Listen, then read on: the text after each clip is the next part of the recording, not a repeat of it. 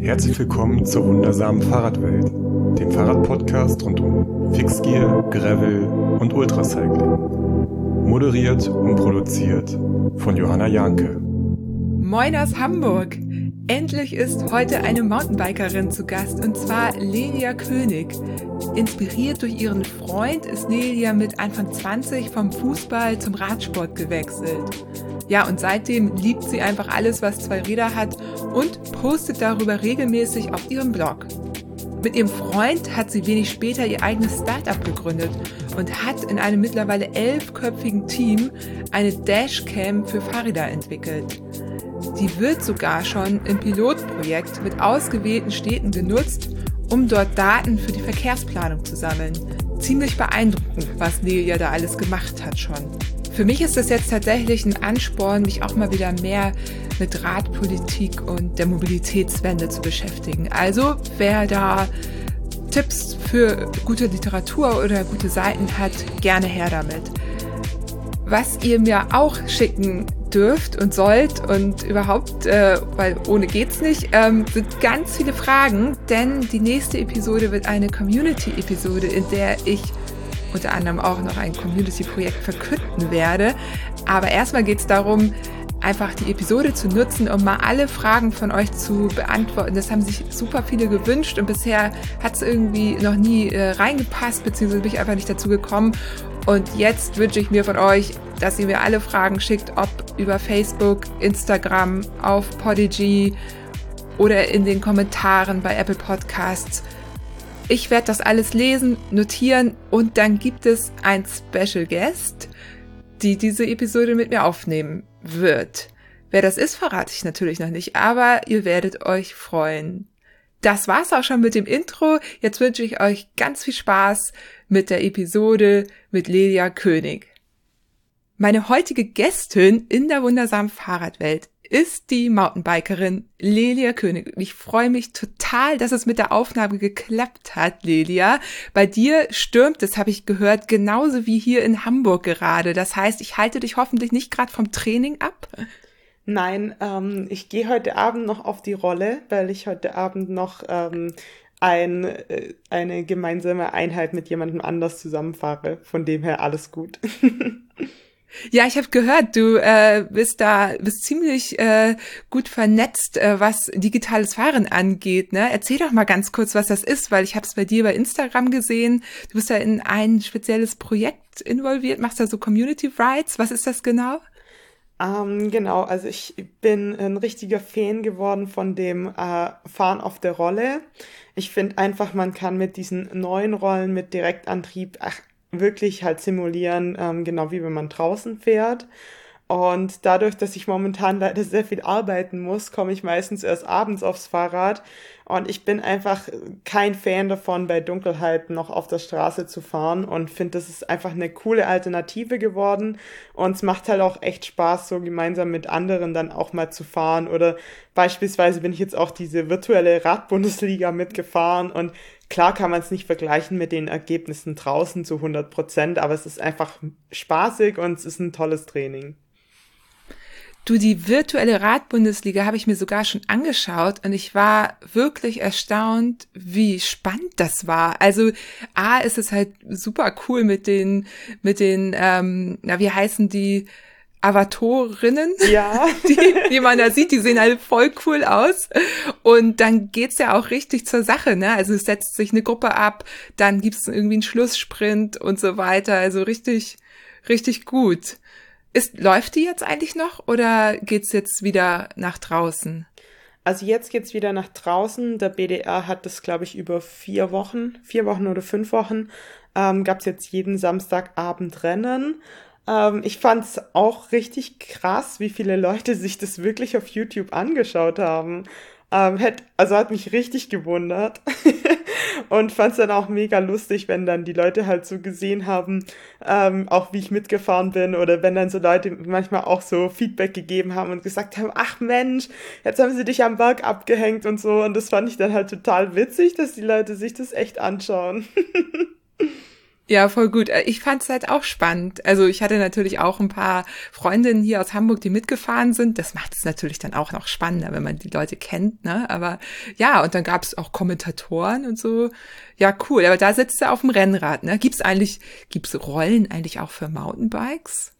Also im Prinzip kann man jedes Rad einspannen. Das macht eigentlich gar keinen Unterschied. Du kannst genauso gut dein Mountainbike einspannen ähm, ich finde es einfach von der Sitzposition ähm, angenehmer, deshalb spanne ich das Rennrad ein.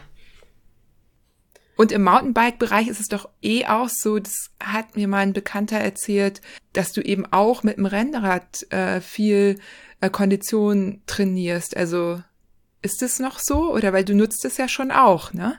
Ja, also ich fahre total gerne Rennrad. Ähm, ich muss aber sagen, ich bin jetzt nicht so dieser Langstreckentyp, so wie du das bist. ähm, ich fahre total gerne, aber einfach mit Freunden. Ich finde, im Sommer gibt's nichts Schöneres, als mal irgendwie eine schöne Runde zu drehen, noch einen Kuchen zu essen, weil ich meine, das kann man ja auf dem Mountainbike nicht. Oder ja, was heißt kann man nicht, aber macht man nicht, weil man ist ja nur im Wald. Ähm, und es ist halt auch immer so ein Gruppending. Also ich finde es auch einfach so ähm, für die Motivation richtig schön, auch mal äh, Rennrad zu fahren. Ja, stimmt. Jetzt, wo du das sagst, du, ich fahre aber auch viel für Kaffee und Kuchen. Also ähm, das, ähm, ja, die ähm, Coffee Rides. Aber ja, genau, wenn die langen Strecken dann wieder kommen, dann muss man natürlich auch äh, auf äh, das Pausenmanagement achten. Zumindest wenn man Kilometer machen möchte, das stimmt. Ja, zurück zu dir. Du hast dein eigenes Startup gegründet, hat auch was mit Fahrrad zu tun. Da bin ich auch schon sehr gespannt. Ähm, da habt ihr nämlich eine Dashcam entwickelt und da sprechen wir aber im zweiten Teil dann nochmal ausführlicher drüber. Du bist auch Bloggerin, machst einen äh, Fahrradblog und äh, erzählst und schreibst so darüber, was du so machst. Wie du hast ja auch äh, Sportwissenschaften studiert und da gibt's so ein bisschen Trainingslehre und eben ganz allgemein das, was dich so interessiert. Dann bist du auf Instagram sehr aktiv, hast irgendwie 16.000 Follower bald so in die Richtung. Ähm, bist außerdem gelernte Bankkauffrau, das hilft dir wahrscheinlich beim Startup. ähm, ja, hast schon mal bei der Miss Germany Wahl teilgenommen. Das äh, ja, ich, ich wusste, auch. ich dachte noch, das wird wahrscheinlich auch kommen. Ja, Lilia, wollen wir das gleich, wollen wir das gleich abhaken? Wollen wir gleich kurz drüber sprechen? Ja, Weil ich fand, dass ich, du bist die erste Person, glaube ich, die ich kenne, die bei, bei sowas mitgemacht hat. Und das hatte ja auch einen Grund, ne, warum du da mitgemacht hast. Ja, ähm, ja, eigentlich schon mehrere. Ich habe das immer wieder so verfolgt oder ja, was heißt verfolgt? Man kriegt das ja immer wieder so durch die Medien mit und so mehr oder weniger fand ich das einfach richtig doof. Ähm, weil ich habe das eigentlich hier so in Jena so das erste Mal mitbekommen. Ähm, hier war nämlich immer diese Auswahl dann der, der Miss Thüringen und dann mussten die da die Mädels im Bikini äh, in unserem kleinen Einkaufszentrum rumstolzieren. Und ich, ich war da einmal zufällig, also es war richtig zufällig, ich war da einfach einkaufen und dachte so, ey, wie doof ist das denn?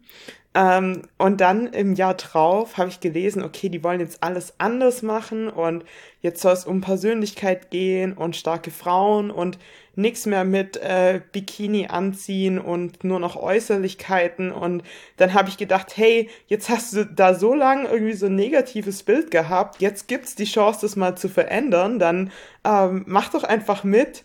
Und ich habe damals eigentlich mir auch überhaupt keine Chancen ausgerechnet und habe dann, wo ich die Zusage gekriegt habe, ähm, dass ich dann unter den letzten 16 war, gedacht, naja gut, vielleicht kannst du jetzt hier wirklich mal was verändern. Und ja, dann sind wir nach Hamburg gefahren, lustigerweise. das habe ich nämlich auch gesehen, ja. Und dann, wie, wie ging das dann hier weiter? Also ich kenne mich mit sowas gar nicht aus.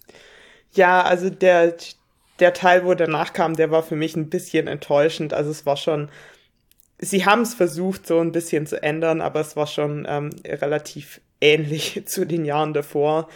Ähm, ich hatte ehrlich gesagt auch überhaupt keine äh, Gemeinsamkeiten mit fast allen Mädels.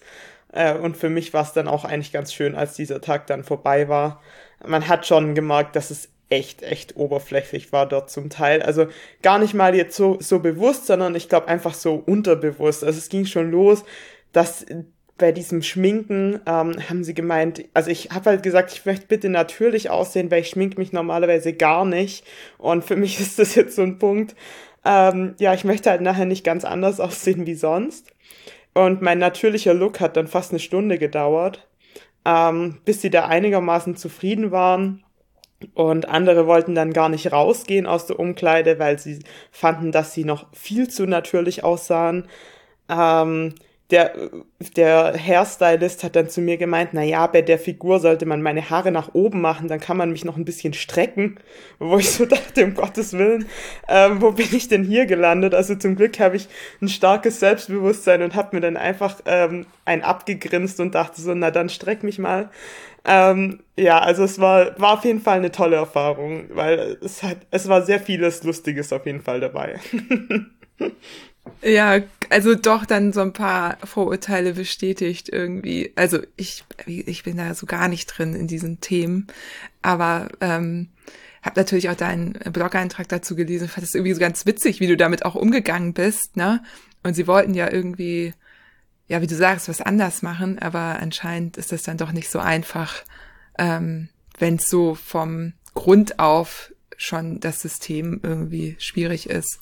Ja, also du bereust es aber nicht, da mitgemacht zu haben. Auf keinen Fall. Also ich glaube auch einfach nicht, dass ich jetzt, also ich habe auch immer in allen Zeitungsberichten und so, die ich, wo ich es auch immer ziemlich kritisiert habe, von Anfang an auch, damit niemand sagen kann, ähm, naja, jetzt wo sie ausgeschieden ist, jetzt fängt sie ja an, das Ding zu kritisieren. Deshalb habe ich es von Anfang an kritisiert und bin dann ja auch noch zwei Runden weitergekommen bis unter die letzten zehn und habe dann auch wirklich das von Anfang an einfach auch klar ge gesagt dass ich halt auch wahrscheinlich nicht unbedingt die Zielgruppe da dafür bin. Und dass ich es auch definitiv niemandem ausreden möchte, weil es gab ganz viele Mädels, die fanden das die Chance ihres Lebens. Und da dachte ich dann, warum, ich will jetzt hier niemandem sagen, dass das nicht die Chance seines Lebens ist, wenn es das vielleicht wirklich für die anderen Personen ist.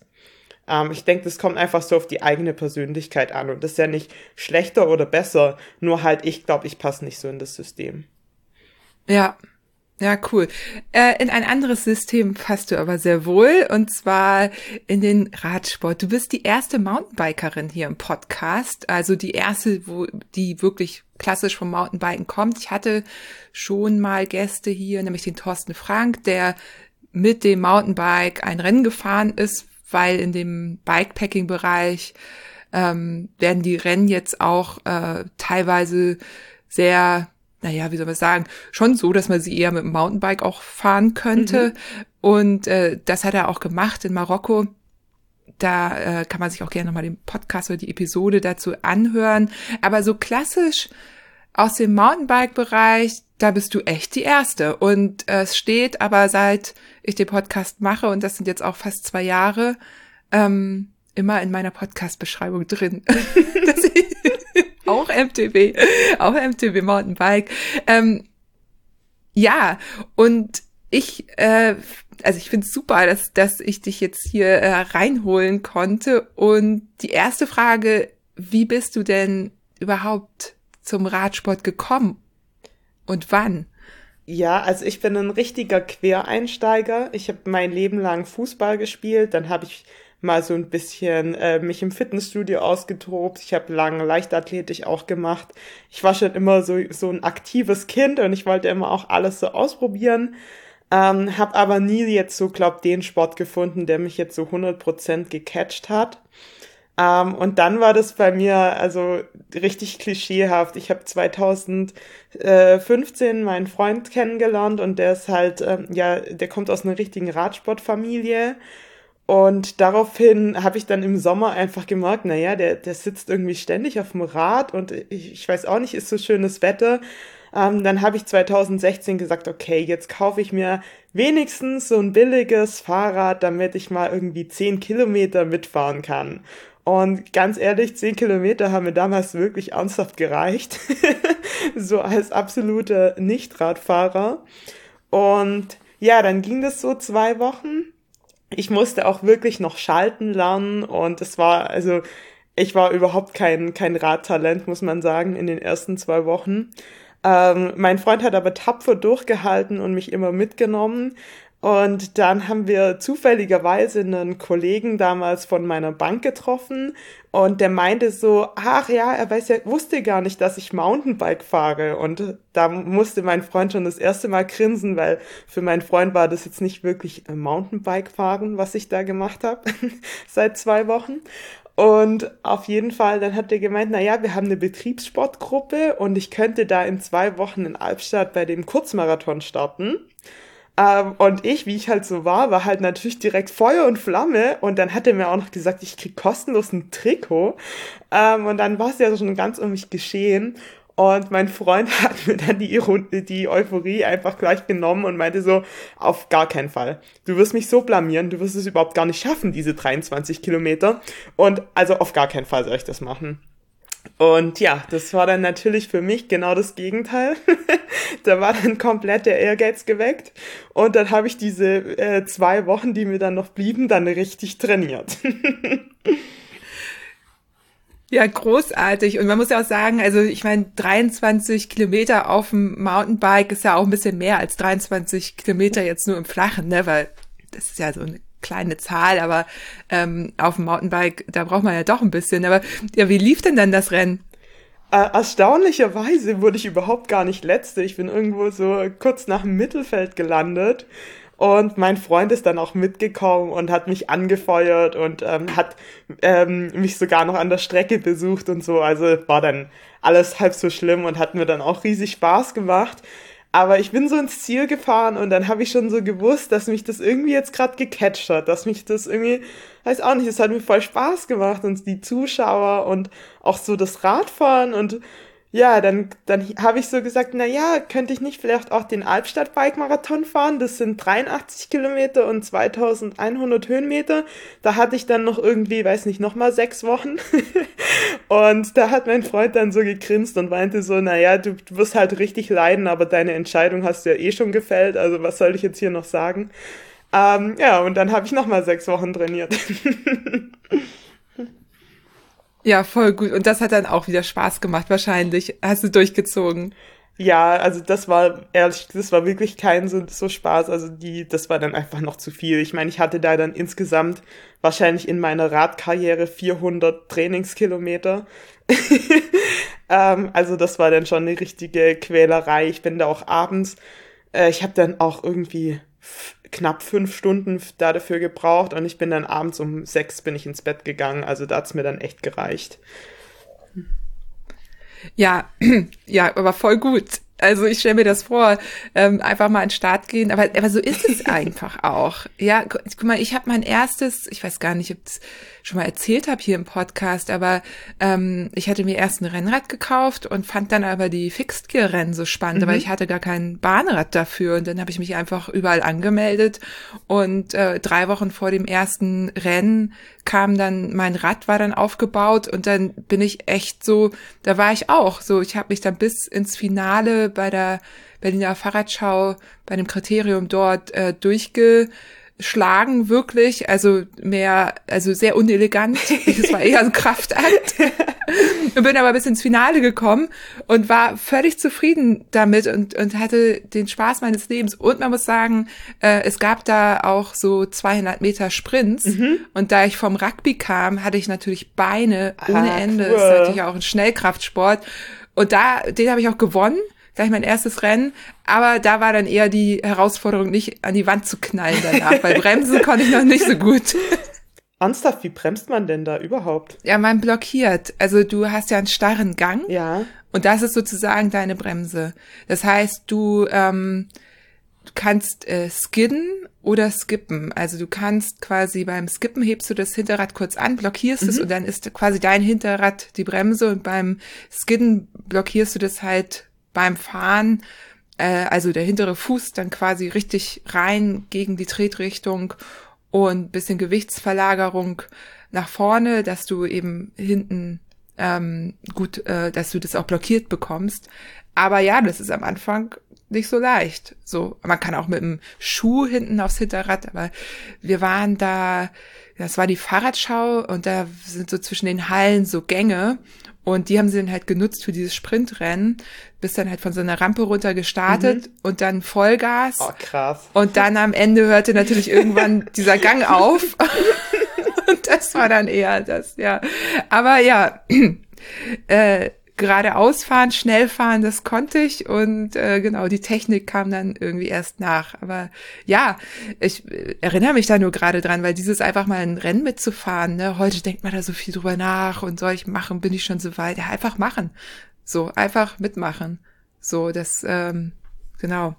Das finde ich aber jetzt echt cool, dass du das auch so siehst, weil wie du sagst, ich habe das so oft mit, äh, mit, vor allem mit Frauen, die, die dann äh, mir erklären, dass sie noch keine Rennen fahren können, weil sie noch nicht so weit sind. Und ich, das ist einfach was, wo ich so oft versuche zu sagen, hey, einfach machen. Selbst wenn du Letzte wirst, es passiert doch nichts, geht die Welt nicht unter und äh, morgen wachst du auf und alles ist genau gleich wie am Tag davor ähm, wenn irgendwann keiner mehr an Start geht, der denkt, er wird letzter, dann fahren irgendwann nur noch einer oder zwei oder drei mit und das ist das allerletzte, was wir wollen. Ja, aber das ist interessant, dass diese Angst äh, gar nicht daher ruht, oh, kann ich das, bin ich schon so weit, wie mache ich das, sondern eher diese Angst vor diesem Vergleich und zwar dem Vergleich dann Letzte zu sein, ne? Also das ist, scheint so tief in uns drin zu sein, weil ich meine, wie du sagst, das ist Jacke wie Hose. Und ich bin ja auch äh, hier im Sport-Metall-Coaching unterwegs. Und ich meine, wenn, wenn ich weiß, ich bin vorher, ich habe mein Rad drei Wochen lang und ich schaffe so ein Rennen, Rennen zu Ende zu fahren, ja, was will ich denn mehr? So, ne? So kein Mensch kriegt danach, welche Platzierung ich da gemacht habe. Trotzdem scheint es dieser Vergleich immer noch so eine große Rolle zu spielen.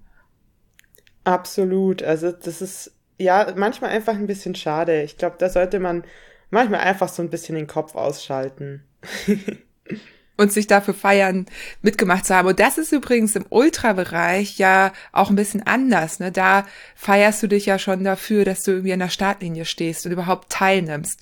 Das haben wir auch allen immer gesagt, also dass du dich, dass du schaffst, dich auf sowas wie ein Transcontinental Race entsprechend vorzubereiten, das ist eigentlich auch schon, schon ein erster Sieg, wenn man so denken möchte, ne? dass man da irgendwie mit all seinem Equipment voll vorbereitet steht und was dann im Rennen passiert, das ist eben dann noch, ja, das, das ist eh, da sind so viele Unbekannte, weiß man eh nicht. Ja, aber cool. Gibt's denn, also das wollte ich dich auch fragen, da du ja mit circa 21 zum Radsport gekommen bist, so als Quereinsteigerin. Gab es sonst noch Hürden für dich am Anfang? Also du hattest ja dein Rad, ähm, hattest jemanden, der dir ein paar Sachen zeigt, aber ähm, was war da so am Anfang, wo du heute sagen würdest, puh, das, äh, ja, da irgendwie, das war schon eine Herausforderung? Also ich fand, die allererste Saison war einfach die schönste weil da hast du noch so gar nicht diese Vergleiche, da bist du noch gar nicht so in dieser Rad-Community drin ähm, und du kannst es einfach nur genießen. Ähm, das ist was, was mir jetzt manchmal so ein bisschen fehlt. Also ich, ich weiß nicht, ob dir die Nora Turner was sagt, die heißt auf Instagram Unicorn Cycling und ich fand's neulich total spannend, ähm, als sie so einen Post gemacht hat zu diesen täglichen Instagram-Nachrichten und Kommentaren von irgendwelchen Leuten, die dir ständig ins Training reinreden, die dir zu deinem Fahrrad reinreden, ähm, dass deine Rahmengröße nicht passt und dass, keine Ahnung, dass du anders trainieren musst. Und also das ist was, was manchmal mir so ein bisschen irgendwie das, die Sache so ein bisschen schwerer macht. Und was natürlich auch dazu kommt, ich meine, sind wir mal ehrlich, Radfahren ist schon teuer. Ja, das stimmt. Also zu Nora, Nora kenne ich natürlich und die kriegt da eine ganze Menge ab, weil die auch eben ihren Mund aufmacht. Eine andere Freundin, die hat auch mir gerade wieder einen Screenshot von der Nachricht geschickt, dieses äh, den Frauen irgendwie das Radfahren erklären zu müssen. Also ich ich verstehe es auch nicht, ne? Die, also ich äh, also als ob als ob wir da irgendwie ne, hinterm Mond leben würden oder ich weiß auch gar nicht, woher Menschen sich das Recht nehmen, anderen das erklären zu müssen. Also würde ich nie auf die Idee kommen, das zu machen. Ähm, das ist ziemlich verbreitet. Leider, ja. Absolut. Äh, Nora hat natürlich auch eine große Reichweite, du auch. Ähm, je höher die Reichweite wird, desto mehr solcher Menschen kommen tatsächlich auch. Bikesplaining ist der Begriff, der genderneutrale Begriff ja, dafür. Es ist ein bisschen seltsam. Also ich weiß einfach nicht, warum die Leute das einem immer so ein bisschen ja schwierig machen müssen ich hatte erst letzte Woche wieder den Fall, ich krieg eine, also jemand folgt mir und dann sch schreibt er mir, ja, ähm, er ist früher in seiner Jugend, also dieser Mann war jetzt mittlerweile wahrscheinlich um die 50, er ist früher in seiner Jugend auch Rad gefahren und ich soll bitte darauf achten, ähm, dass ich beim Mountainbiken meine Handgelenke nicht so durchstrecke, ähm, weil das sei total schlecht für meine Gelenke. Wo ich mir denk, äh, du hast noch nicht mal Hallo gesagt. so. Also das ist das Einzige, was mir so manchmal ein bisschen so den Spaß nimmt. Aber ansonsten finde ich immer noch, dass Radfahren eigentlich eine Sache ist, wo eine tolle Community hat und wo auch dir eine Menge Freunde, sage ich mal, auch wirklich beschert. Ja, vielleicht an die HörerInnen, wenn ihr das irgendwo seht, dass, dass den Frauen mal wieder die Welt erklärt wird. Ja, mal, oft passiert das aber ja auch in persönlichen Nachrichten irgendwie, dann, ja, sagt doch einfach was oder falls ihr selber dazu tendiert, lasst es einfach. So. ähm, wir fragen, das habe ich, äh, ich meine, man kann ja nach Feedback fragen. Wir haben alle Menschen, die wir fragen, wenn wir eben bestimmte Dinge auf dem Rad nicht wissen. Und äh, genau, das äh, ungefragtes Feedback so ist immer ein bisschen schwierig. Für Menschen, die jetzt nicht so viel mit Mountainbike zu tun haben, ähm, kannst du für die einmal so die verschiedenen Formate erklären? Du bist ja ähm, im Cross-Country-Bereich unterwegs und fährst gern lange Marathons. Und ähm, was gibt es denn so für Formate und warum findest du besonders die Formate gut? Ja, also ich habe da so ein bisschen irgendwie so einen Bruch in der Persönlichkeit. Ähm, die meisten Leute fahren entweder die Cross-Country-Rennen, ähm, die sind eben diese olympische Disziplin, wo man äh, auf einem Rundkurs fährt, der ist meistens so, glaube drei bis viereinhalb Kilometer im Normalfall. Und dann ähm, Männer und Frauen in der Eliteklasse normalerweise so um die 90 Minuten. Ähm, normalerweise ist es im Cross Country so, entweder es geht steil bergauf oder es geht steil bergab. Ähm, dazu kommen dann noch irgendwelche technischen gebauten oder natürlichen Hürden ähm, in Form von Sprüngen, Wurzeln und so weiter. Ähm, der Unterschied zum Marathon ist hier ganz klar auch der Pulsbereich. Du fährst im Cross Country wirklich die ganze Zeit am Anschlag. Schon wirklich vom Start weg bist du eigentlich mit dem Puls am Limit und das ziehst du dann durch, diese anderthalb Stunden. Hier gibt's auch die Besonderheit, es gibt eine 80%-Regel. Das heißt, wenn du 80% langsamer bist als die erste Person, wirst du aus dem Rennen genommen, einfach damit du auch niemanden ähm, behinderst, wenn er jetzt an dich überrunden muss, ähm, in dem Fall. Genau. Dann gibt's natürlich auch noch das Marathonfahren im Mountainbike. Das ist, äh, ja, also es kommt drauf an. Meistens in Deutschland sind die Marathonrennen deutlich weniger anspruchsvoll. Also meistens bestehen die Marathons in Deutschland leider nur aus Schotterautobahnen und Wiesen. Ähm, so wirklich Technik muss man da meistens relativ wenig können. Es gibt ein paar Marathons, aber die kann man wirklich an einer Hand abzählen, wo mal auch ein bisschen spannend sind. Das ist in anderen Ländern definitiv anders. Ähm, also in anderen Ländern hast du auch bei Marathons ähm, richtige Schwierigkeiten und Hürden und auch wirklich einen technischen Anspruch. Dafür geht aber der Marathon deutlich, deutlich länger. Also da kann man schon mal, ähm, ja, also je nachdem, so drei bis sechs Stunden im Normalfall. Es gibt dann natürlich noch solche Extremen äh, in den Bergen, da ist man dann auch manchmal sogar noch länger unterwegs. Aber das ist eigentlich so das, was sich am meisten unterscheidet. Und ja, ich mag es am liebsten entweder Cross Country, weil das ist so schön kurz und knackig. Da wird mir, weiß nicht, finde ich auch einfach mega spannend vom Kopf her. Ähm, das macht mir richtig Spaß. Oder dann halt auch mal richtig schöne lange Marathons in Bergen. Das finde ich auch immer sehr schön. Ja, klingt total gut.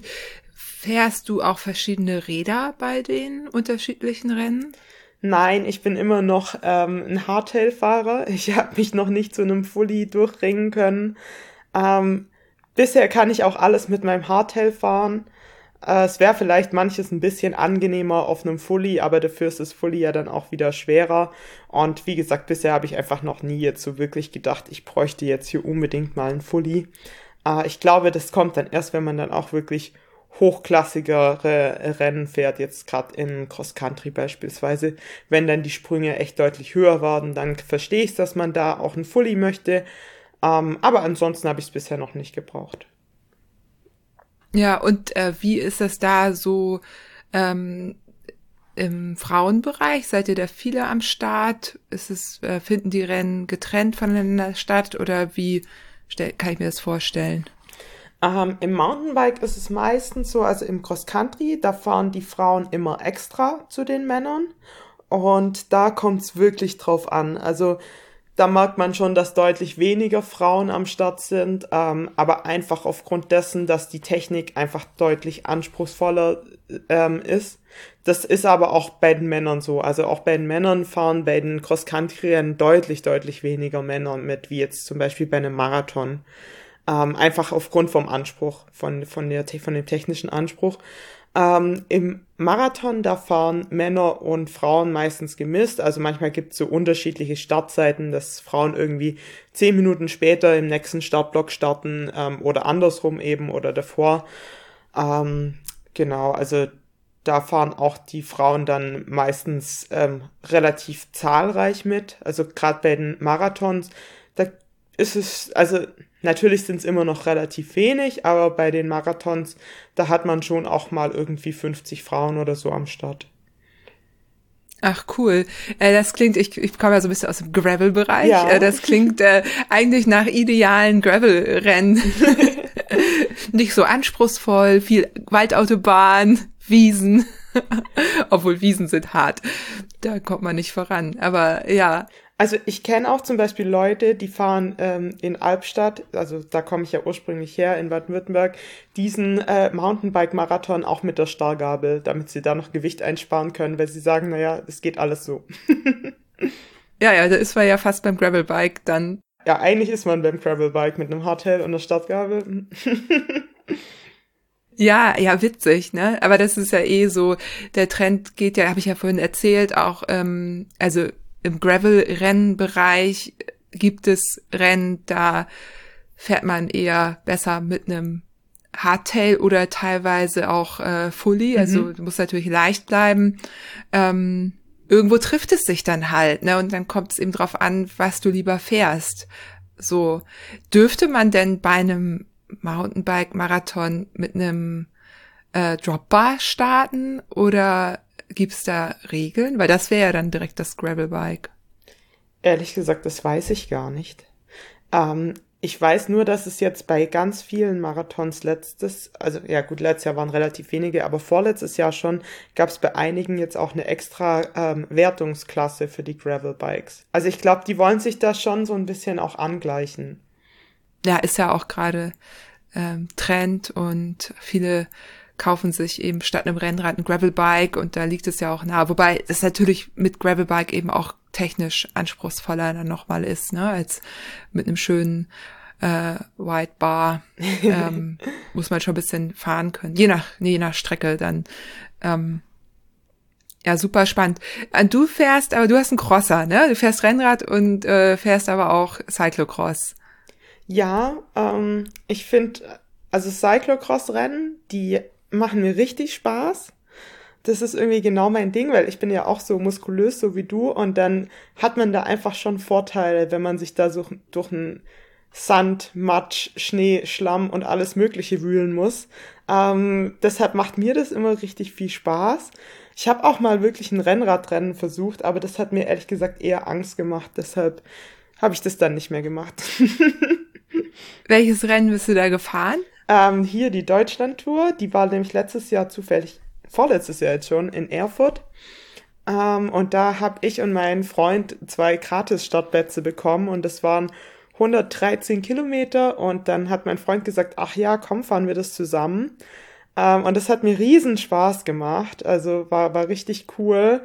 Aber da gab's so viele Stürze und auf dem also voll viele haben zu mir gesagt, hä, wie kann denn das sein? Äh, du kannst doch nicht sagen, äh, Rennradfahren ist gefährlicher als Mountainbike fahren. Aber auf meinem Mountainbike, da weiß ich einfach genau, was ich tue. Und auf dem Rennrad, da ist man so abhängig auch von anderen, von denen ihren Entscheidungen. Also allein bei dem Rennen habe ich drei richtig schlimme Massenstürze gesehen, wo ja auch 90 Prozent nichts dafür konnten und nichts falsch gemacht hatten und trotzdem damit drin lagen. Und das war mir dann irgendwie zu krass. Ja, das ist bei den, das ist ja auch so ein äh, jeder Mensch Rennen, ja, jetzt genau. mal. ähm, das ist natürlich echt schwierig, ne, wenn Menschen nicht richtig in der Gruppe fahren können und also das äh, ja oder nicht fit genug sind, unaufmerksam werden. Klar, auch bei den Profirennen passieren ja Stürze, ne? aber ja, ich bin da auch nicht mehr so ein großer Fan von. Bin hier auch in Hamburg äh, eine Zeit lang immer die Cyclassics mitgefahren, aber irgendwann hat sich das mit den Stürzen um mich rum auch gehäuft und ja, da zerlegt es dich halt richtig. Ja. Ne? So. Und ja, kannst eben nicht alles selber beeinflussen. Übrigens auch ein Thema äh, bei den Fixgear-Rennen, die ich gefahren bin. Als da die Pelotone größer wurden. Am mhm. Anfang waren wir ja noch recht wenig Frauen, aber irgendwann waren wir halt mit 80 Frauen auf so einem äh, engen Kurs und da hattest du es auch nicht mehr in der Hand, wenn dich da einer eine abräumen wollte. Woll, wollen tut es ja nicht mit, ja. aber wenn, wenn da ein Fehler gemacht wurde, ähm, ja, dann hängst du halt drin. So, da kannst du dann auch nicht mehr ausweichen, ob nun Bremse oder nicht. Das ist einfach dann, das ist einfach dann die, die Masse der TeilnehmerInnen, die dann dabei sind. Ja. Das ist im Wald halt anders, ne? Oder halbwegs alleine unterwegs. Es kann natürlich auch was passieren, aber ähm, ja, aber tatsächlich, also wenn, dann sind es halt wirklich meistens zwei Personen, die kollidieren. Ähm, aber jetzt sowas so richtig also zum Beispiel da in Erfurt, da gab es halt zum Teil irgendwie sind da 15 oder 20 Personen ineinander gekracht. Also sowas gibt's halt im Mountainbike nicht. Aber man muss natürlich auch sagen, wir haben natürlich nicht die Geschwindigkeit. Und das macht natürlich definitiv einen Unterschied. Also wenn ich da jetzt irgendwie bergauf fahre mit, weiß nicht, 6 kmh ähm, und dann fährt jemand in mich rein, dann kann man das natürlich nicht vergleichen mit äh, jetzt so einem Kurs, wo es total flach ist und du irgendwie, keine Ahnung, mit extrem hoher Geschwindigkeit natürlich in der Gruppe auch noch fährst. Ja, das stimmt. Ja. Also Rennrad eher so äh, zum Training und äh, alleine oder mit FreundInnen, Kaffee und Kuchen dabei und Rennen fährst du dann halt mit ähm, deinem Mountainbike. Genau. Gibt's denn da, wenn jetzt jemand Lust hat, irgendwie sich ein Mountainbike zuzulegen oder so, was ist denn dann so ein Allround-Mountainbike für den Einstieg? Also das ist natürlich jetzt echt richtig, richtig schwer. Ähm, ich glaube, da ist es wirklich das Beste, man geht in den Radladen und ähm, lässt sich da einfach kurz beraten. Ähm, aber ich finde es einfach immer ganz cool, wenn du eine Einfachschaltung hast. Ähm, also beispielsweise ich fahre am liebsten diese einmal zwölf Schaltung ähm, das kommt natürlich immer auf den Zweck drauf an. Wenn man jetzt im äh, an Ma Marathon denkt und man fährt irgendwo alleine, dann fehlt mir da zum Beispiel manchmal noch nach oben raus fast ein Gang, äh, dass ich noch ein bisschen schneller fahren könnte. Da gehen wir dann einfach, äh, das ist dann manchmal ein bisschen blöd. Ähm, aber ansonsten hast du mit den einmal zwölf halt wirklich alle Gänge abgedeckt und es kann dir nicht mehr passieren, dass du irgendwie vorne ähm, und hinten äh, falsch geschalten hast und dir die Kette irgendwie runterspringt oder sich verheddert oder sonstiges. Also ich finde halt, das einmal zwölf ist total easy einfach zum Bedienen. Also auch so, ja, man schellt halt einfach hoch und runter und, und that's it. Finde ich, habe ich lange ähm, überlegt, ob ich einfach fahren möchte. Ähm, also an meinem Gravelbike jetzt, weil wir auch ab und zu dann Gepäck natürlich dabei haben. Aber ich finde es auch sehr cool. Das, also mir reicht es jetzt auch gerade. Ich würde halt eher mal dann nochmal das Ritzelpaket wechseln, wenn ich weiß, das ist irgendwie sehr, hat sehr viele Höhenmeter oder ich habe doch mehr Gepäck noch dabei, dass ich dann vielleicht ein, ähm, größeres Ritzelpaket hab hinten. Aber ansonsten, ja, finde ich es auch sehr gut. Es ist ein angenehmes Fahren und es reicht. Also zwölf Gänge reichen. für die meisten Sachen. Also definitiv, ich würde auch sagen, mir reicht es zu 99,9 Prozent. Das sind nur, das fällt dir dann sowieso nur im Rennen auf, weil du im Rennen denkst, ach Mensch, könnte ich jetzt noch einen hochschalten? Aber sind wir mal ehrlich, der, dieser, dieser Mini-Effekt bringt dich nachher auch nicht nach vorne oder nach hinten. Dann lieber an der Trittfrequenz genau. arbeiten. ja, sehr cool. Und jetzt würde ich mal zu deinem Startup kommen. Also du bist auch Gründerin, was ich ziemlich cool finde. Und es hat auch was mit Radsport zu tun, denn ihr habt äh, im Training gemerkt, dass äh, eine Sache, die, glaube ich, ziemlich viele Menschen auf dem Fahrrad irgendwann bemerken, dass einen die AutofahrerInnen manchmal relativ knapp überholen. Und ähm, da habt ihr euch überlegt, dass ihr da was entwickeln möchtet. Und zwar die Dashcam, so heißt sie. Und das hat mich total neugierig gemacht. Und da äh, würde ich mich freuen, wenn du dazu mal ein bisschen was erzählst. Ja, also total gerne. Ähm, ich finde auch, dass Gründen und Sport so viel das gemeinsam haben. Also ich, ich finde auch, man, ich glaube, die besseren Gründer sind immer die Sportler, weil die einfach schon wissen, dass extrem viel Training, extrem viel Lernen dazu gehört und dass man auch einfach durchhalten muss, ähm, auch wenn es mal nicht so schön ist. Und genau, also das war damals so bei uns der ausschlaggebende Punkt, dass wir zwei richtig gefährliche Situationen hatten auf der Straße. Ähm, haben uns dann damals so ein bisschen informiert. Naja, wir dachten dann, na gut, wir nehmen dann halt eine GoPro oder sowas und fahren jetzt mit der. Ähm, Sandro ist so rechtlich relativ gewieft, sage ich jetzt mal. Ähm, der ähm, hat auch Jura richtig geliebt so in seinem Studium und hat dann gleich gesagt, na ja gut, aber dieses permanente Filmen ist in Deutschland nicht erlaubt und im schlimmsten Fall machst du dich eigentlich eher noch strafbar. Und ja, dann haben wir gedacht, naja, warum gibt's denn dann aber keine Dashcam, die zugelassen ist, also für Radfahrer? Weil es gibt für die Autofahrer diese anlassbezogenen Dashcams, die eben nur dann in einem Crashfall aufnehmen und dann dachten wir, naja gut, warum gibt's denn das nicht auch für die Radfahrer? Und ja, gibt's bisher noch nicht. Und so Schritt für Schritt ähm, mit Bastellösungen und zusammen mit der Uni und so weiter haben wir dann versucht, einfach das selbst zu machen. Ähm, haben dann auch richtig tolle Unterstützung von allen Seiten bekommen und haben dann irgendwann wirklich gesagt, okay, wir kommen mit unseren Bastellösungen, aber einfach nicht zu einem richtigen Produkt, also nicht zu was, was äh, einen guten Kostenrahmen hat und was man dann später auch wirklich verkaufen kann. Ähm, und haben uns dann 2019, Ende 2019 dazu entschieden, dass wir das jetzt wirklich richtig durchziehen. Dann haben wir die GmbH gegründet, ähm, haben einen Investor reingeholt und haben dann wirklich begonnen, so diese Dashbike zu entwickeln. Ähm, und jetzt ist es eben so, dass diese Dashbike immer nur dann aufzeichnet, wenn entweder der Mindestabstand von 1,5 Metern unterschritten wird oder es zu einem Crashfall kommt. Das heißt, die hat dann so eine Art Memory-Effekt, weil der Crash ist ja dann meistens erst nach dem, was aufgezeichnet hätte werden müssen. Genau.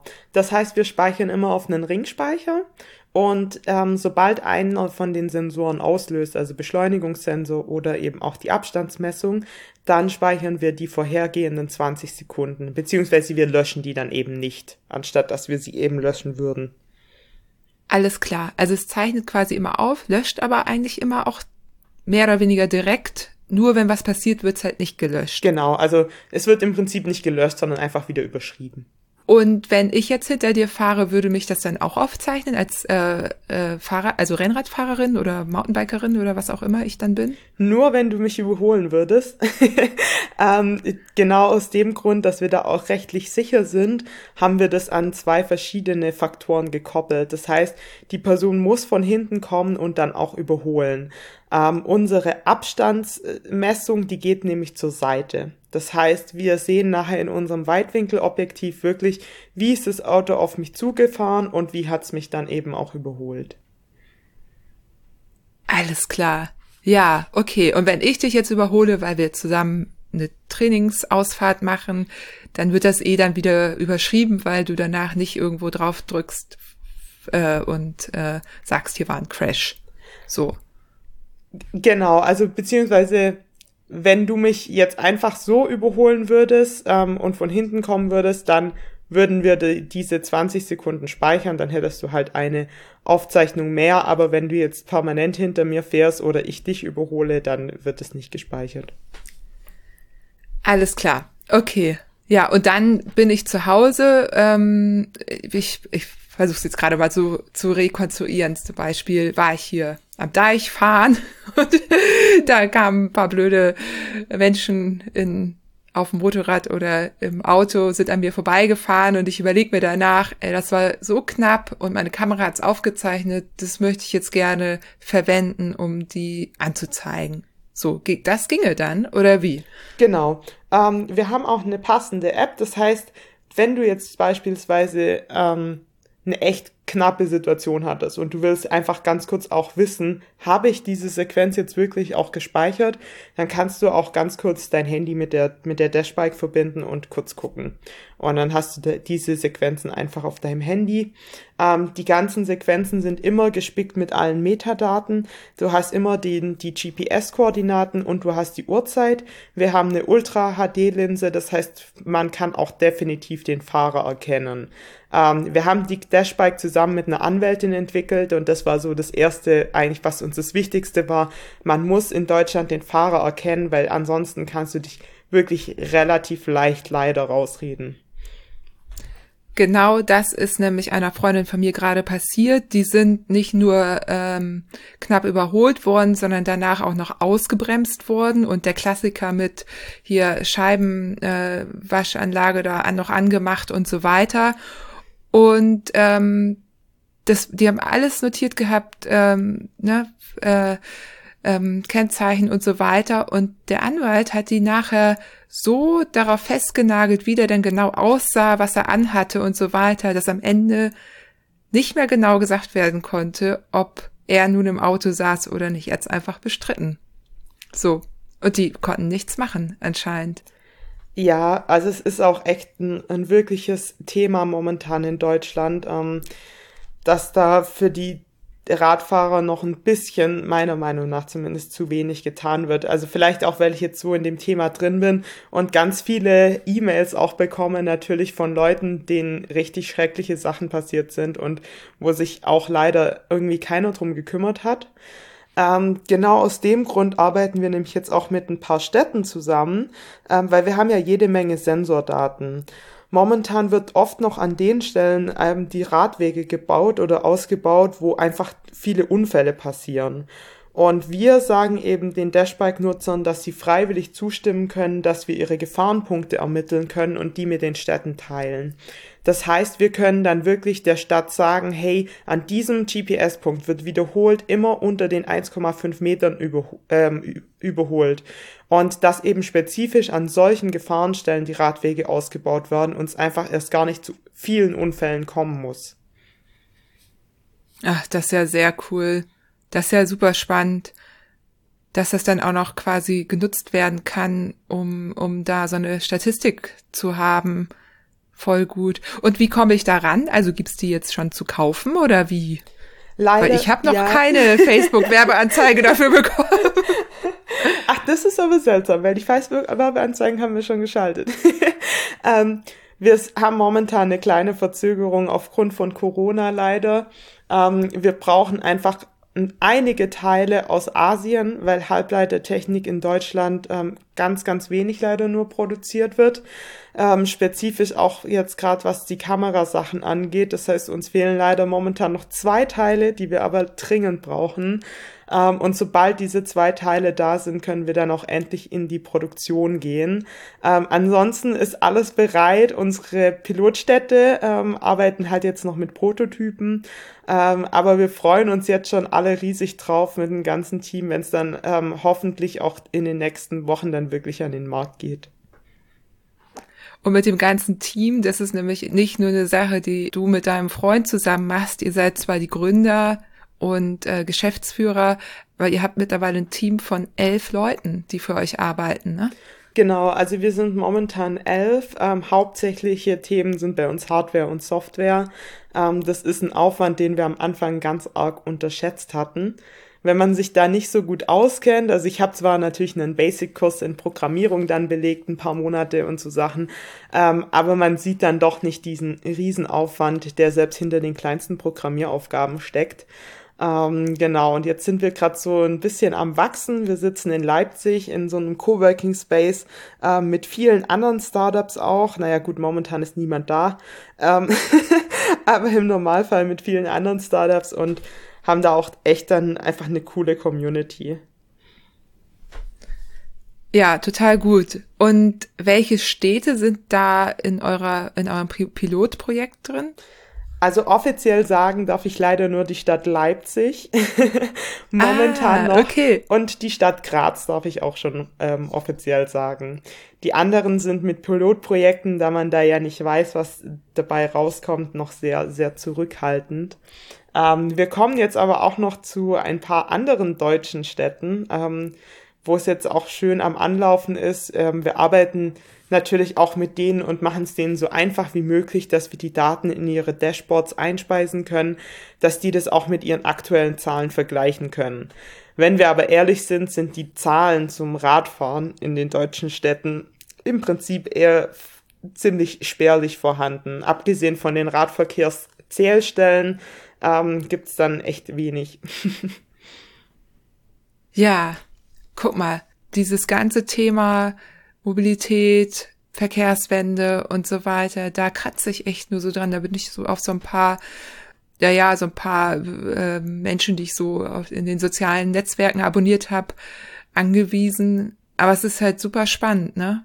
Also ich finde es einfach gerade momentan ein total spannendes Thema, weil ich ganz oft auch ähm, in diesen E-Mails von äh, unserer Community dann auch lese, ja, die Städte wollen gar nichts machen für die Radfahrer. Und das ist was, was ich definitiv nicht bestätigen kann. Also ich habe wirklich ähm, total gute Erfahrungen bisher mit den Städten gemacht. Also fast alle sind richtig offen da dafür, wollen mehr Radwege, wollen die, auch den Radverkehr stärken. Ähm, meistens hängt es einfach eher daran, dass sie keine Daten haben oder nicht genug Daten oder sich auch nicht so gut mit dem Thema auskennen und dann sich eher so ein bisschen, naja, da noch, sich noch nicht so ganz rantrauen. Aber an sich sind eigentlich ganz, ganz viele Städte mittlerweile offen dafür. Und warum meinst du, kommt es dann zu dieser ähm, Diskrepanz in der Wahrnehmung? Mm, ich glaube einfach, dass man als, äh, sage ich jetzt mal, Alltagsradler einfach auch nicht so stark sieht, wie lang dauert es denn wirklich, bis man einen Radweg konzipiert hat, bis man den gebaut hat, bis der wirklich fertig ist. Ähm, dazu kommt ja noch, also ich meine, es gibt ja schon Radwege, aber die sind natürlich auch von Stadt zu Stadt unterschiedlich. Also wenn ich jetzt beispielsweise hier Jena nehme, ich finde, die haben ein richtig tolles Radwegnetz eigentlich. Wenn ich jetzt da als Vergleich Albstadt nehme, ja, wir haben halt einen Radweg, der führt äh, von Albstadt nach Baling und that's it. Ähm, ansonsten bist du halt überall auf der Straße unterwegs ja, also da ist dann schon wieder so ein bisschen eine andere Wahrnehmung. Ich glaube, das ist wirklich von Stadt zu Stadt total unterschiedlich. Daten äh, würden da ja eine ganz andere Vergleichbarkeit bieten, na, die ihr dann liefern könnt. Ja, ich, ich würde mich ja freuen, wenn Hamburg da mitmachen würde. also ich sag mal so, es soll viel getan werden. Wie soll ich das jetzt formulieren? Aber vielleicht bekomme ich es auch nicht. Doch, ich bekomme es mit. Also es werden schon auch merkwürdige Sachen gemacht in Hamburg, muss man sagen. Ähm, in der Verkehrsplanung, da fragt man sich schon manchmal, wer sich das ausgedacht hat. Ähm, ja, auf der anderen Seite, es müsste einfach eine, einen radikalen Schnitt äh, geben, solange, ja, solange das nicht getan wird, solange noch immer noch der Autoverkehr die Priorität hat in einer Stadt, wie will man denn da dann eben eine fahrradfreundliche Stadt wirklich auch entwickeln? Weil das, äh, es muss einfach gleichberechtigt passieren. Genau, und ich, ich glaube auch gar nicht, dass es so ein Entweder-Oder sein muss. Ähm, also ich glaube, da würde es definitiv Lösungen geben, wenn man sie wollte. Und man kann ja auch definitiv immer diesem Standardargument, ja, die Radfahrer zahlen keine Steuern, ja auch in vielen Fällen widersprechen, weil die meisten haben halt doch ein Auto auch noch und zahlen ja dann trotzdem auch dafür Steuern. Also ich zum Beispiel, ich lieb's mit dem Fahrrad zu fahren und ich versuche so viel es geht mit dem Fahrrad zu fahren und trotzdem hatte ich aufgrund von Arbeiten und Radrennen auf der ganzen Welt letztes Jahr 40.000 Autokilometer. Also ähm, da komme ich auch irgendwie nicht wirklich drum rum. Also ich wüsste nicht, wie ich es besser machen sollte. Ähm, und ich finde es halt einfach schade, dass man da immer so einen radikalen äh, Schnitt ja, also dieses, wir sind, wir machen hier eine Verkehrspolitik nur für die Autos, wenn man dann ja auch wieder liest, ähm, dass da Mittel, die eigentlich schon für die Radwege vorgesehen waren, dann doch wieder in die Autobahnen fließen, äh, einfach so, ähm, das ist dann auch immer was, was ich ein bisschen seltsam finde. Ja. Ja, ähm, ja, spannendes Thema. So, ne, radikal meinte ich jetzt auch im Sinne von, man muss wirklich umdenken und eben ein gemeinschaftliches Denken. In den Niederlanden funktioniert es ja zum Beispiel auch aus dem Grund viel besser, weil dort alle Autofahrenden auch Fahrrad fahren. Also diese, diese Wahrnehmung, dieser Perspektivwechsel ist möglich, während das hier du bist jetzt ähm, zwar, na, du bist jetzt eher eine Ausnahme, weil du auch Auto fährst, aber hier habe ich das Gefühl, viele AutofahrerInnen fahren gar kein Fahrrad so und wissen gar nicht, wie sich das der Verkehr aus der Fahrradperspektive äh, verhält. So, ne? Also ja. Ja, wir werden es heute nicht lösen, aber ähm, euer Startup ist da auf jeden Fall, äh, könnte ja entsprechend Daten liefern und tut es ja bereits. Ich bin äh, sehr, sehr gespannt, wie sich das entwickelt und wie es, wie es weitergeht. Ähm, zum Thema Leipzig äh, habe ich auch noch eine andere Frage. Und zwar habe ich mir natürlich in der Vorbereitung auch angehört und ange angehört, habe ich natürlich auch äh, Research betrieben, um zu schauen, was du sonst noch so ähm, gemacht hast. Und da habe ich auf einen Podcast gestoßen, Zehn Gründe für den Osten. Und da wirst du auch als Gründerin interviewt. Und da sagst du eine ganz spannende Sache, und zwar, dass dir diese Grenze, die in den Köpfen vieler noch existiert, gar nicht so bewusst war. Und erst als du immer wieder darauf angesprochen wurdest, dass es ja, dass du ja in den Osten gegangen bist zum Studieren und dort jetzt auch gegründet hast, äh, wurde dir äh, bewusst, dass die Teilung ähm, in, in den Köpfen vieler noch so präsent ist. Also ich fand es damals ganz spannend. Also für mich war das, war die Unisuche, sag ich mal, relativ eingeschränkt, weil ich wollte natürlich ähm, mit meinem Freund zusammen studieren. Wir haben gesagt, okay, wir gehen beide den Schritt und kündigen unseren Job und ähm, fangen an zu studieren. Das heißt, ähm, wir haben uns hauptsächlich danach umgeguckt, wo kriegen wir zusammen einen Platz. Ähm, und als wir dann in Jena also erstens mal hatte ich dort schon einen richtig guten Austausch schon vor der Annahme ähm, mit den Dozenten, was ich schon voll super fand, weil gerade äh, andere Universitäten sah das ganz anders aus. Und dann haben wir einfach gleich gesagt, naja gut, dann, dann nehmen wir doch Jena, die scheinen alle dort ganz nett zu sein und da scheint man ja auch gut Fahrrad fahren zu können. Und als ich dann halt immer so gesagt habe, naja, wir ziehen nach Jena, dann war das schon auch so ähm, bei der Generation jetzt äh, von meinen Eltern und auch so aus der Familie kam dann immer wieder, ja, wie, ihr geht in Osten, wo ich mir so dachte, hey, nein, ich gehe nicht in Osten, ich gehe nach Jena. Also es war halt für mich irgendwie keine Ahnung, es war für mich einfach Jena. Es war nicht für mich irgendwie Ostdeutschland oder so, es war einfach Jena. Ähm, und bei anderen war es das halt irgendwie nicht. Und da kamen dann halt auch immer wieder solche Fragen. Also klar gibt's Unterschiede zwischen hier und Baden-Württemberg, aber die wird's auch geben, wenn du von Baden-Württemberg nach Hamburg gehst.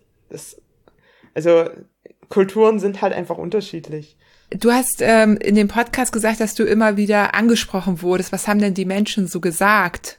Also meistens war immer so das, das Negativ, also ja, es war schon irgendwie immer so ein bisschen negativ behaftet, ähm, was ich jetzt auch überhaupt nicht nachvollziehen kann, weil ich, also ich fand es auch echt seltsam, weil ich ganz oft von den Leuten, die waren noch gar nie hier. Und dann dachte ich mir immer, naja, wie willst du das jetzt eigentlich beurteilen?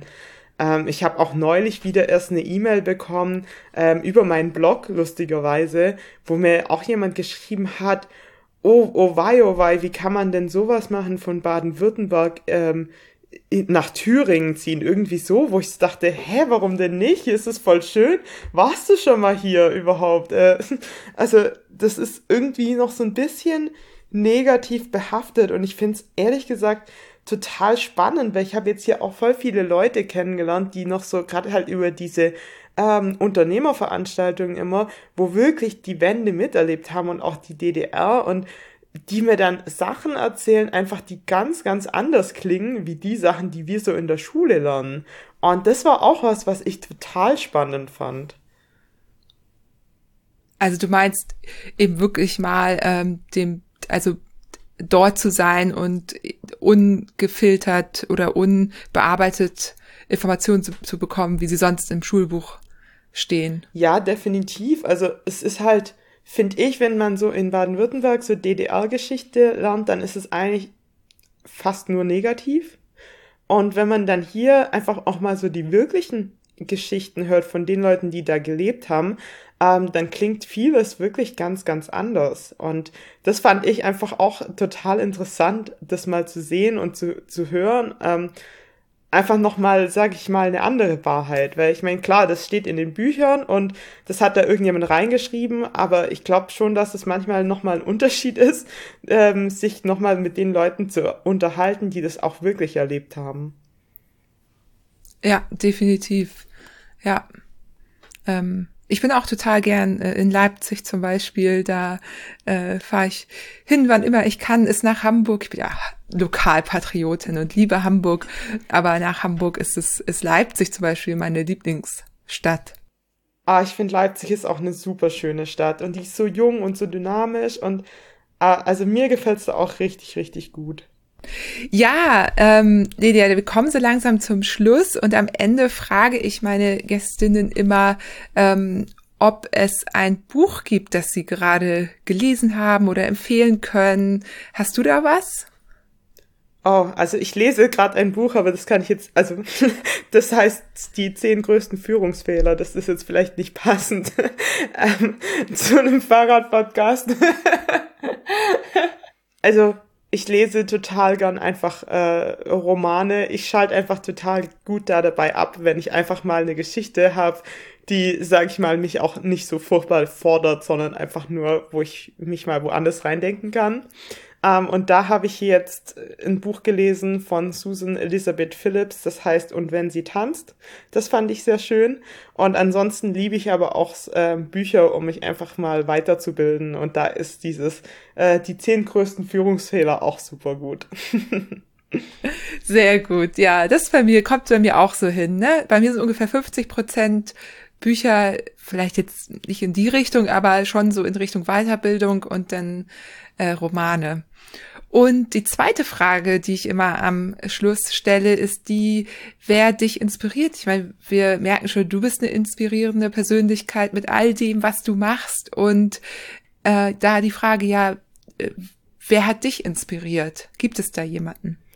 Also da kann ich schon ganz klar meine Eltern auch so in Fokus stellen, ähm, weil meine Eltern schon immer mich irgendwie ja so selbstständig auch erzogen haben und auch mich ich durfte immer alles ausprobieren. Und äh, da gab es auch immer so nicht dieses, das ist jetzt richtig oder das ist jetzt falsch. Ähm, mal abgesehen davon, dass ich mein äh, Studium äh, aufgegeben habe und ihnen vergessen hatte mitzuteilen. Aber ansonsten ähm, fand ich immer, haben die mich voll unterstützt bei allem. Egal, was wir gemacht haben, ähm, die fanden das immer cool. Und äh, ich glaube, so muss man auch äh, seine Kinder, das hoffe ich, dass ich das auch meinen Kindern später so mitgeben kann. Ja, ich, ha ich habe ja zwei, ne? Und das versuche ich irgendwie auch. Ja. Also, das ist eine ganz tolle Sache, wenn Eltern das machen. Das finde ich mhm. auch. Dann bin ich ja mal gespannt, wer weiß, vielleicht lerne ich ja mal irgendwann äh, deine Kinder auch noch persönlich kennen. Also wenn du mal in Hamburg bist oder ich in deiner Ecke, dann äh, connecten wir uns auf jeden Fall. Das ist ja die wundersame Fahrradwelt, die ist ja so entstanden, dass ich die Menschen und die ich äh, gerne interviewen wollte, immer persönlich besucht habe. Und durch Corona ging das ja jetzt dann alles irgendwie nicht mehr. Das vermisse ich schon auch so ein bisschen, weil das war toll. Aber das hole ich dann nach. Oder wir treffen uns in Leipzig, da bin ich ja auch öfter. da bin ich auf jeden Fall. Und zwar allerspätestens beim Mühlenbrevet. Ähm, das ist äh, ein Rennen, das meine Freundin Marie organisiert. Da kannst du Rennrad oder Gravelbike fahren. Das wäre auch was für dich. Da geht es nämlich nicht darum, ein großes Peloton um dich rum zu haben. Allerdings musst du da ein bisschen Strecke machen. Also da sitzt du dann schon eine Weile auf dem Rad. Ich glaube, die, das, das Gravel, die Gravel-Strecke ist so bei 160 ungefähr. Und Rennrad noch länger. Uh. Ja, aber Naja, man muss ja auch sich neuen Herausforderungen stellen. ja, ja, ja. ja, cool, Lydia. Vielen Dank. Ähm, ich hoffe, ich habe dich alles äh, gefragt, worüber wir sprechen wollten. Falls es noch irgendwas gibt von deiner Seite, wäre jetzt die Chance noch. Also eigentlich gibt's jetzt nichts mehr, aber ich wollte mich auf jeden Fall bei dir bedanken, weil es hat mir riesigen Spaß gemacht. Es war jetzt meine zweite Podcast-Erfahrung und ich bin immer noch genauso aufgeregt wie bei der ersten Podcast-Erfahrung ähm, und freue mich einfach, dich dann irgendwann vielleicht auch mal beim Biken zu treffen. Ja, das machen wir auf jeden Fall und sehr gerne und danke, dass du da warst und ja, ich verlinke deine ganzen Projekte und auch dein Startup natürlich in der Episodenbeschreibung und wer mehr wissen möchte, kann dich ja erreichen, auch über den Blog, über Instagram, äh, über dein Startup. Ne? Da, äh, falls ja jetzt äh, irgendjemand sich noch darüber hinaus interessiert. Und ja, vielen Dank, dass du da warst. Ich bedanke mich. Bis bald. Tschüss. Ja, da durfte ich wieder eine tolle Frau kennenlernen, durfte sie euch näher bringen. Ähm, und auch Lelia hat wieder eine Collection für das wundersame Fahrradwelt-Komoot-Profil zur Verfügung gestellt. Schaut da gerne rein, lasst euch inspirieren. Aus der Ecke hatte ich noch nichts und freue mich, dass da nun auch Touren vorhanden sind. Ja, und nochmal zur Erinnerung für die Community-Episode, eure Fragen an mich über alle Kanäle, die es so gibt. Ja, und einer davon ist Kofi. Da habt ihr mir mega großzügig Spenden hinterlassen und auch Kommentare. Mein Track schreibt zum Beispiel, Hey Johanna, immer wieder tolle Podcast-Folgen. Eine hat mich dazu gebracht, dem Radweg Deutsche Einheit zu folgen. Zwar nur bis nach Dessau, aber die Strecke ist ähnlich lang geworden. Ein Cent pro Kilometer für die Kaffee Kasse. Bitte weiter so. Beste Grüße aus Schleswig-Holstein. Ja, mein Track, äh, vielen Dank und da habe ich mir natürlich äh, direkt mal ausgerechnet, wie lang die, deine Tour war. Und das war ja wirklich richtig lang. Also vielen Dank. Ich freue mich besonders, zu der Folge auch mal Feedback zu bekommen. Die ist ja so ein bisschen aus dem Rahmen gefallen.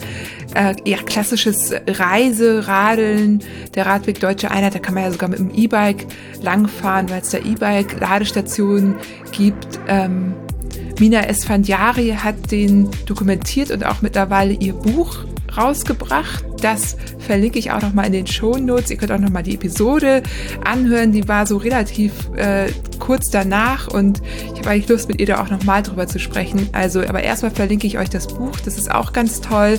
Sie ist Fotografin und hat dann noch dazu geschrieben, was sie so erlebt hat und wen, mit wem sie so gesprochen hat. Und ja, kann ich sehr empfehlen. Packe ich in die Show Notes. Das war's dann aber auch. Denkt an eure Fragen an mich, egal was es ist. Ich versuche darauf zu antworten und ich freue mich, euch in zwei Wochen zu hören. Beziehungsweise ihr mich irgendwie. Ja, bis dann. Habt es gut.